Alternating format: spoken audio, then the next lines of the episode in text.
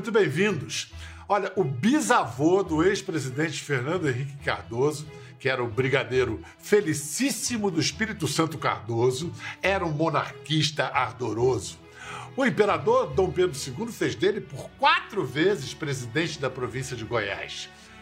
Mas no século XIX, sempre, sempre tem um rebelde na família. Um dos quatro filhos do brigadeiro, o Joaquim Inácio Batista Cardoso, virou republicano e ajudou a derrubar o imperador. Depois do golpe, um triste, felicíssimo, escreveu ao filho: Vocês fizeram uma república que não serviu para nada. Aqui, como antes, continuam mandando os caiados. Hoje, fins de 2021, recebemos o principal herdeiro político dessa linhagem, que remonta à fundação do próprio Estado. Esse é goiano do pé rachado. Ele é a quinta geração da família a ocupar uma cadeira no Senado e a quarta a governar Goiás. Foi deputado federal cinco vezes, foi senador, foi candidato à presidência, é médico ortopedista, mãos de cirurgião no campo estão firmados seus pés. Em 1985, quando o ex-presidente José Sarney anunciou a ideia de levar à frente a discussão da reforma agrária, ele liderou a reação, juntou donos de terras e fundou a UDR, a União Democrática Ruralista. Desde então, ser ruralista nunca mais foi a mesma coisa no Brasil. Muito bem-vindo, governador Ronaldo Caiado. Eu que agradeço, Bial, poder participar aí do seu programa, poder conversar um pouco com você. Eu tenho um orgulho enorme de ser um goiano, sou apaixonado por essa terra. E você sabe, eu trabalhei, morei no Rio de Janeiro 14 anos, Bial, mas não perdi nem o sotaque. e hoje, é, graças a Deus, estou aqui à frente do governo do Estado.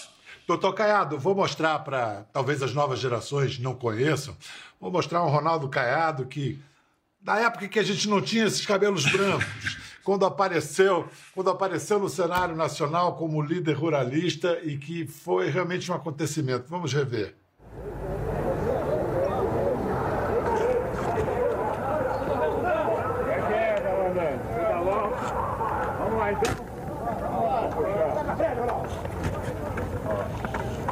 Mas eu sempre coloquei, sempre foi debate da nossa unidade, onde eu fiz medicina também, e é um ditado antigo francês que diz que o homem que se omite de fazer política, outro faz por ele, só que contra ele. Certo? Então, o que aconteceu com a classe produtora rural, de uma certa maneira, foi isso. O que aconteceu com a livre iniciativa nacional, de uma certa maneira, foi isso. Achava-se que era menos nobre fazer política. Foi o nosso grande engano. Não é isso. Política é a arte de você gerenciar os interesses de uma sociedade. E vocês, e qualquer um de nós aqui, como lideranças, tem uma responsabilidade de arregaçar mangas, de realmente apoiarmos aqueles vereadores, prefeitos, governadores, deputados federais, senadores e presidente da República que realmente comungam com princípios da livre iniciativa neste país. Por que não?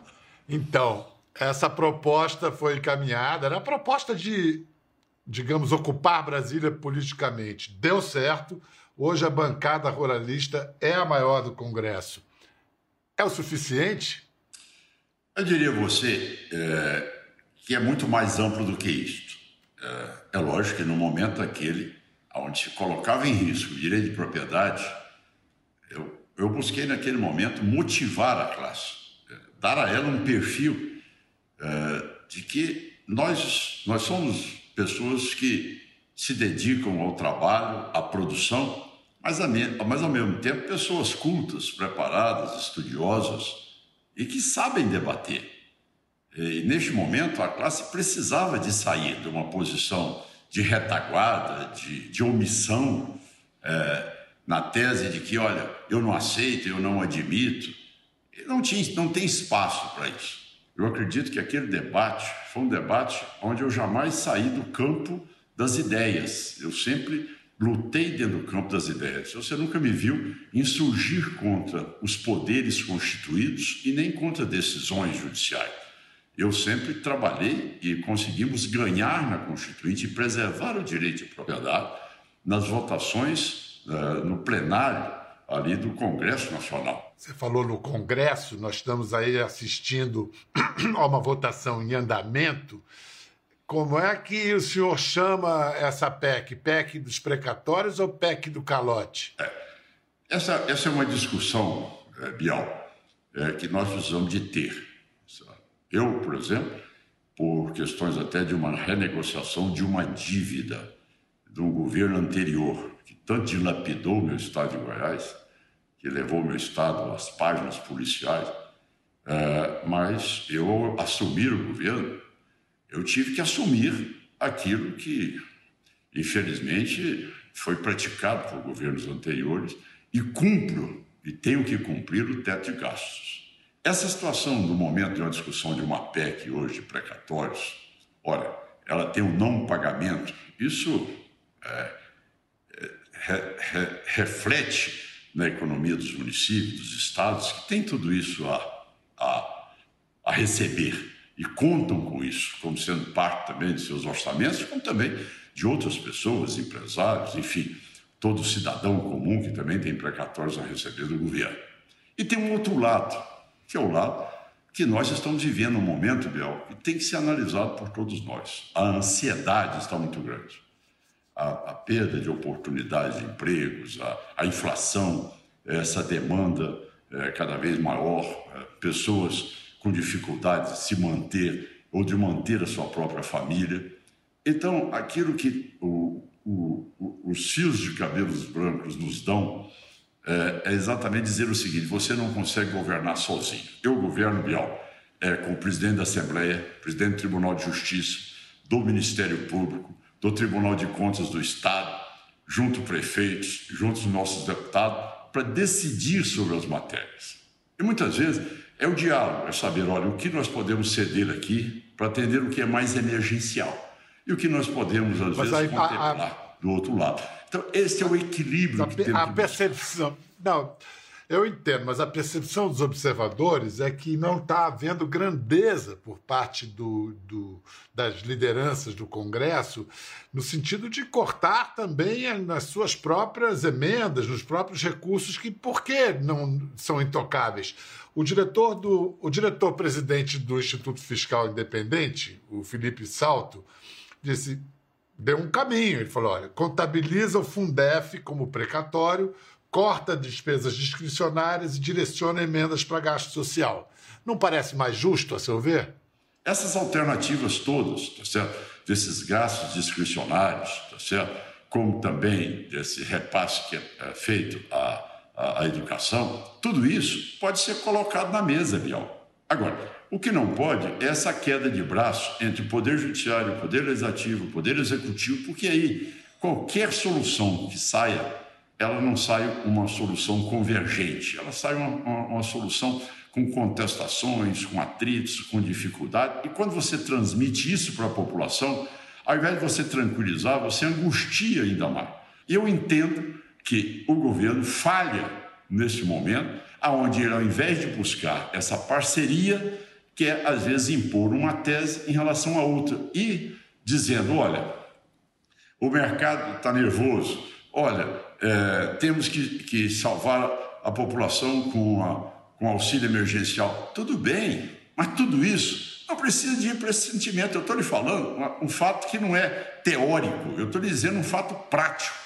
Eu reuni os poderes e disse: está aqui minha situação. E aí? Eu não sou responsável, mas sou governador. Vamos todos nós resolvermos esse assunto? Resolver esse assunto? Vamos. Sentando, todo mundo abriu mão da parcela do Duodécimo e nós conseguimos estabilizar o Estado. Hoje volta a vida normal, a vida como ela é. Então, essas ações, sejam elas as sugestões do discricionário, seja ela em FUDEB, sejam outras alternativas que possam ser dadas, eu acho que faltou foi capacidade de articulação na construção de uma solução mais sensata para a preservação da importância da, do precatório e também a necessidade de nós estendermos as mãos as pessoas com situação uh, social delicada. Essa nossa conversa com o governador Ronaldo Caiado faz parte de uma série de conversas que nós estamos promovendo aqui no programa com figuras é, que vão ser decisivas, protagonistas da campanha do ano que vem, da campanha de, de 22 para a eleição presidencial. É engraçado que a gente vai chegar ao futuro, mas a gente está numa conversa que fica entre presente, passado, e é sempre bom lembrar. Você falou de como foi prematura a sua campanha. Seu pai lhe disse que sua, você não tinha cabelos brancos ainda para se candidatar a presidente. Olha só o cabeça preta daquela época. Vamos ver, na campanha para a presidência de 89.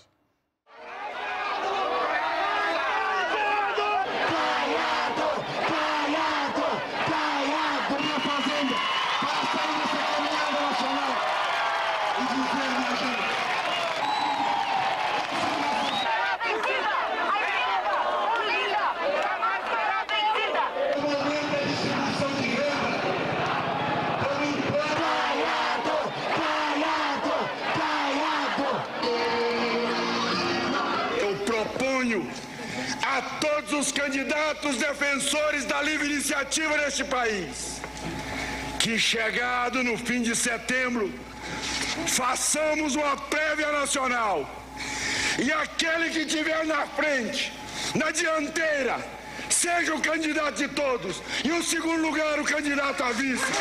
Isso sim. Isso parece tem alguma atualidade, uma convocação a uma frente ampla, soa assim, rima com terceira via. é. Mas eu queria falar agora hum, sobre o seu apoio. Você foi um dos primeiros apoiadores do presidente Bolsonaro. E há pouco você falou na nossa carência de lideranças. Eu lhe confesso que quando a pandemia chegou, eu falei, agora o presidente vai deitar e rolar, porque basta aparecer um líder no momento de guerra, de pandemia, que todos se uniriam em torno desse líder. Ele, ao contrário, continuou apostando na estratégia do conflito, é, que parece que é o que alimenta, e aí foi o seu foi o seu limite. Vamos ouvir um pronunciamento seu é, logo no início da pandemia, quando, digamos assim, você bateu de frente com o presidente Bolsonaro. Eu, como médico e governador do Estado, não posso admitir e concordar com o presidente que vem a público sem ter consideração com seus aliados, sem ter respeito com seus aliados. Fui aliado de primeira hora. Fui aliado durante todo o tempo mas não posso admitir que vem agora um presidente da República lavar as mãos e responsabilizar outras pessoas por um colapso econômico ou uma falência de empregos que amanhã venha acontecer. Como se diz aí, é para acabar com o Pequim do, do Goiás. Para acabar com o Pequim do Goiás. Governador, Poderia ter morrido muito menos gente se o seu amigo Henrique Mandetta, médico ortopedista como o senhor, tivesse permanecido e conseguido fazer o que queria? Olha, sinceramente, eu sou muito direto. É, eu acredito que sim. O Mandetta é uma pessoa extremamente preparada. Ele é calouro meu. Ele é de uma geração mais nova.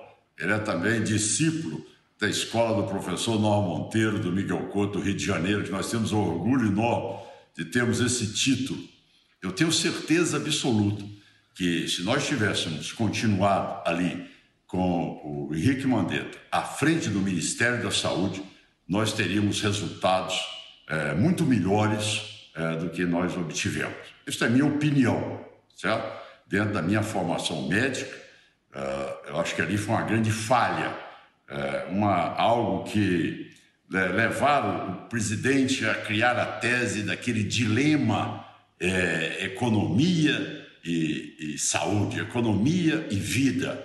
Não existe esse dilema. Não existe esse dilema. Eu já deixei claro isso na minha vida. Eu não troco vida por votos. Em primeiro lugar, é salvar vidas. E depois nós temos todas as condições de superarmos as adversidades, as dificuldades. Mandetta foi um dos aliados que o presidente abandonou, um dos aliados que o presidente abandonou pelo caminho. depois veio o juiz Sérgio Moro, tem o Gustavo Bebiano, Santos Cruz. Quanto tempo vai levar para o Bolsonaro esquecer o Paulo Guedes na estrada, virar um posto comum? Bom, Paulo, bom, bom Bial, aí realmente eu não, não, saberia, não saberia responder. Eu, eu, eu tenho dito, eu, eu me dou bem com o Guedes, é que as pessoas, para poderem assumir um cargo no Ministério da Economia, ele tem primeiro que conhecer a máquina pública. Em segundo lugar, ele tem que conhecer o Congresso Nacional. Ele tem que conhecer também os outros poderes. E a partir daí, ele tem que ser um ministro com o pé no chão.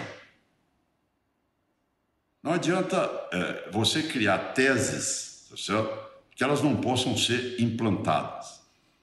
Então você tem que ser muito objetivo na vida política. Você não pode perder tempo. É o que eu costumo dizer. Entre um paciente com a fratura exposta e o outro que tem um corte na testa, esse aí pode esperar tranquilamente, bota um tampãozinho ali, tranquilamente ele pode ser operado a qualquer hora. Aquele outro que está com a fratura exposta é urgência urgentíssima. Então, o governo tem que saber priorizar. Sabendo priorizar, ele tem que ter meta. Cumprindo as metas, ele vai aos poucos, sendo reconhecido pela população. E é tendo credibilidade e apoio, e com isso também tendo cada vez mais apoio dentro dos órgãos que são, desculpa, os poderes que são definidores das políticas de governo. É isso que eu entendo. Paulo Guedes é uma pessoa que ele tem é, espírito público, tem interesse em trazer melhoras para o país, mas só que ele não entendeu a máquina uh, pública e não entendeu o Congresso Nacional. Essa que é, é o que provocou essa situação toda que, infelizmente, uh, chegou à situação do país. É, para você que sempre criticou o desajuste fiscal nos governos do PT, agora tá, tá igual ou tá pior? Eu diria você que, dentro dos ajustes fiscais que eu critiquei, eu mostrei para onde estava indo o dinheiro. Certo? Eu, eu mostrei as, a, os desvios do governo em financiamentos de outros países, de, outros, de outras estruturas que não tinham nada a ver de reciprocidade para com o nosso país e nem com o nosso povo. Certo? Além do mais, uma prática de corrupção que tornou-se uma rotina eh, dentro dos órgãos do governo.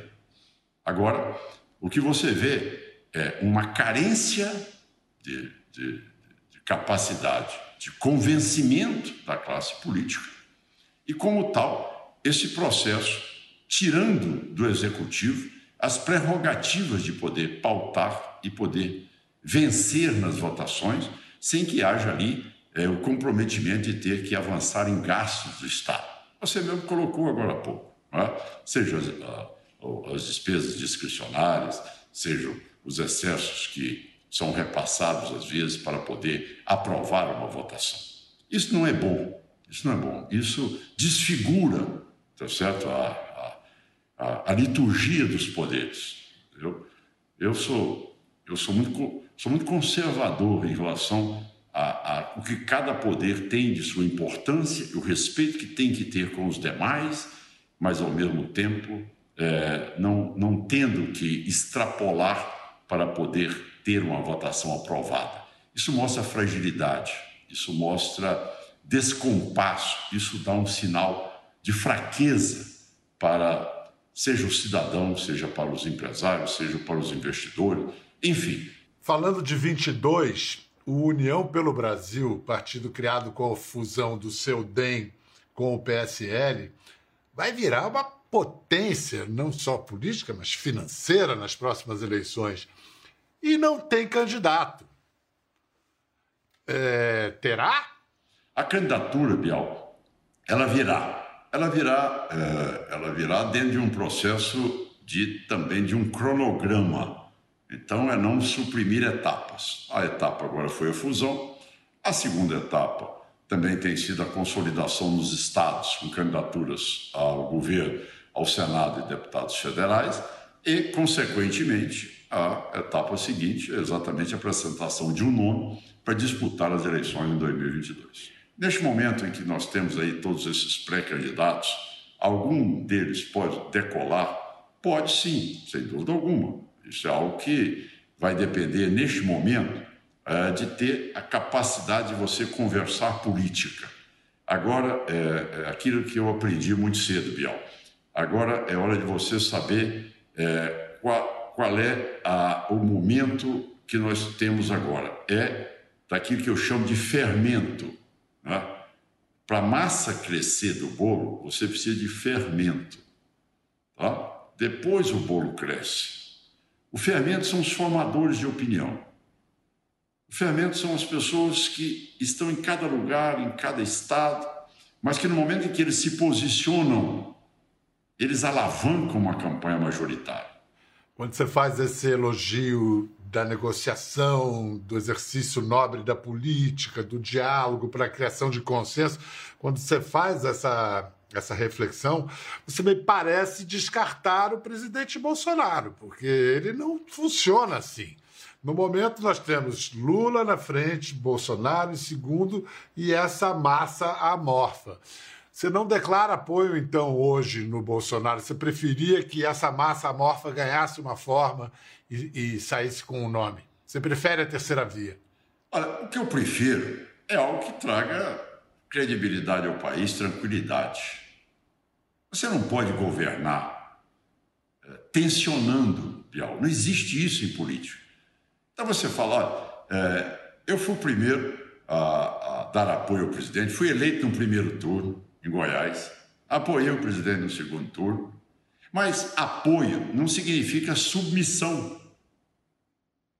Entende? Até porque eu tenho mais idade que o presidente. Eu sou muito direto nas coisas. Eu falo as coisas como elas devem ser ditas. Eu não fico tergiversando. Eu não concordo com isso.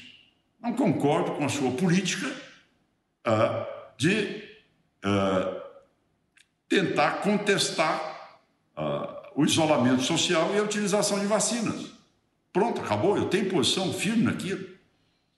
Reconheço as ações de investimentos, principalmente na área logística, não só de Goiás, mas do Brasil. Tá certo? Reconheço as ações que nós tivemos de apoio, de verbas que vieram para a educação e para a saúde e transformei a educação e a saúde do Estado de Goiás. Não vou dizer que isto tá certo? foi apenas por um esforço fiscal do Estado.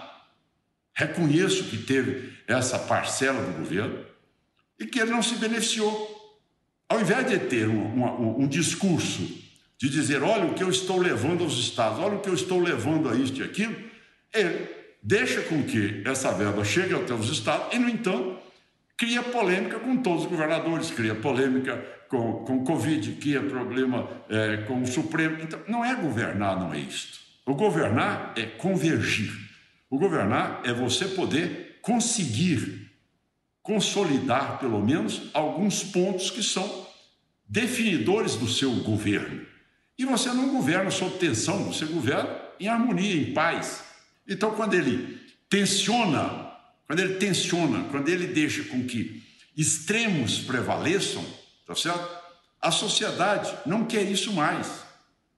Ela não quer mais. Ele foi eleito, ele tem é, apoiadores, muito, principalmente no meu estado de Goiás. Ele tem um percentual altíssimo, tá certo? Mas a, eu sempre coloco com muita transparência. É aquilo, o mensageiro do rei, né? na idade na época medieval, eles eram degolados, não é verdade?